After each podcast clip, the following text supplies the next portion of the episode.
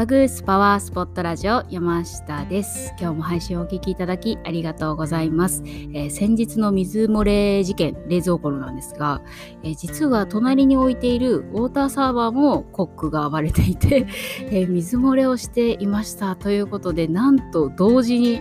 えダブルで水漏れをしていたので、あ、あんな風にねちょっとすごい水たまりになっていたんだなーっていうのが判明しました。しかも同時にっていうのが何ともですね。はい。でもまあ同時に新しい冷蔵庫と新しいウォーターサーバーになって、あの、まあ、拭き掃除もできたので、すっきりしてよかったなと思っています。でも同時にダブルってね、すごいですよね。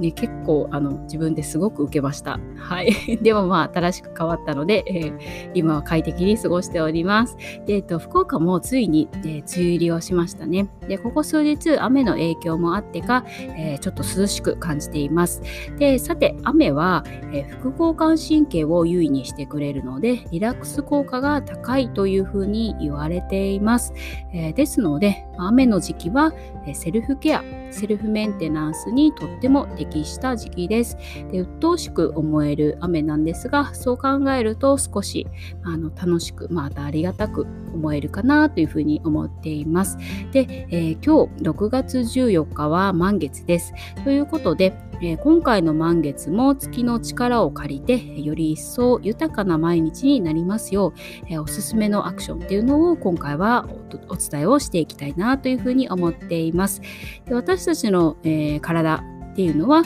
えー、そして私たちから私たちの体は月からの影響をとてもあの強く受けているというふうに言われています。で植物もそうですし、私たち人間は古来から月のリズムで生活を、してきました。で、今太陽暦の方に変わっていますが、暦が変わったのは、1873年明治6年からです。なので、まあ、退院歴、月の満ち欠けによって生活をしていた方の歴史の方が、えー、とっても長く、まあ、今ではあ、今でもですね、神社では旧暦に合わせて神事っていうのも行われています。で私たちの体っていうのも月からの影響をとても強く受けているというふうに言われていて、まあ、その証拠に私たちの体の臓器を表す漢字、まあ、例えば脳とか腸とか、えー、肝臓の肝そして胃で腎臓の腎などですね、えー、月がつく感じっていうのが多くあります。で女性も特に、えー、月経では、えー、月のサイクルと深く関わっているというふうに言われていますよね。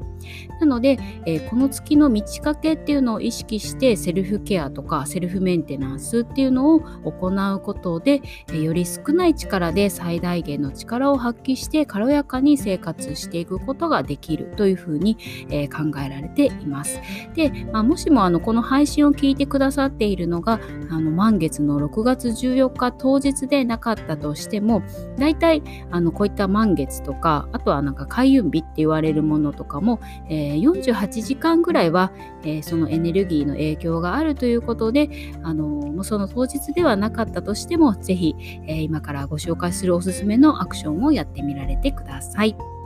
はい、ということで、えー、早速満月にやると良いことっていうのをご紹介をしていきます。で満月には満ちた月が新月に向かって、えー、今度はかけていくサイクルに入っていきます。で、えー、満月は、えー、吸収の力っていうのが最大になって、え、満月から新月にかけては排出、え、デトックスあの出すっていう力の方が強く働いていきます。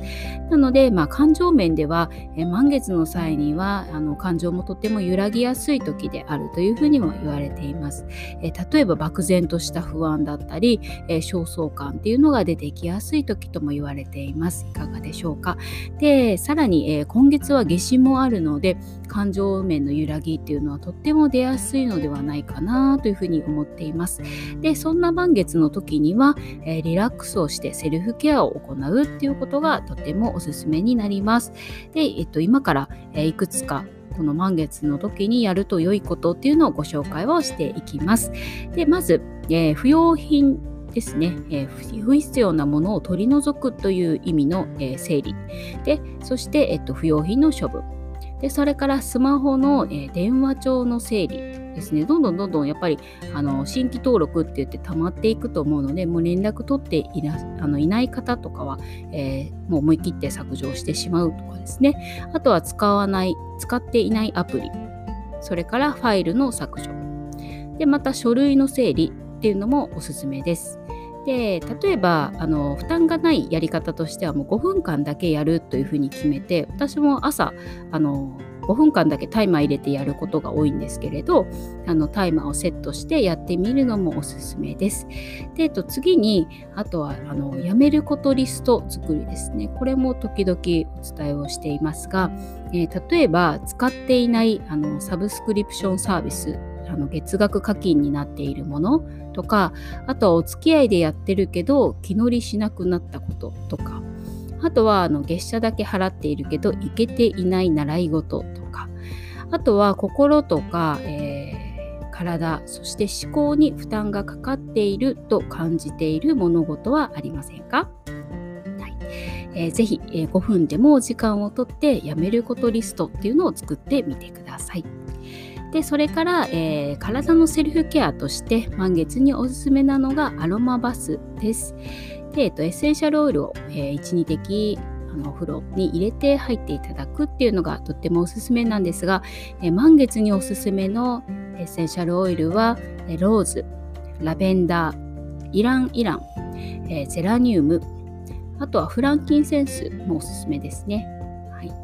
でそして、えー、排出力っていうのが高まる時なので、えー、フットケアもとってもおすすめかなというふうに思います。であのこの梅雨の時期っていうのは水分が多い時は体もやっぱりあの水分を溜めやすくて低気圧が、えー、ある時は、え細胞の水分が外へ外へと出ようとするので体がとてもむくみます。なので、えー、むくみそれから老廃物のあの排出に有効な胃中っていうツボがあの膝の裏にあります。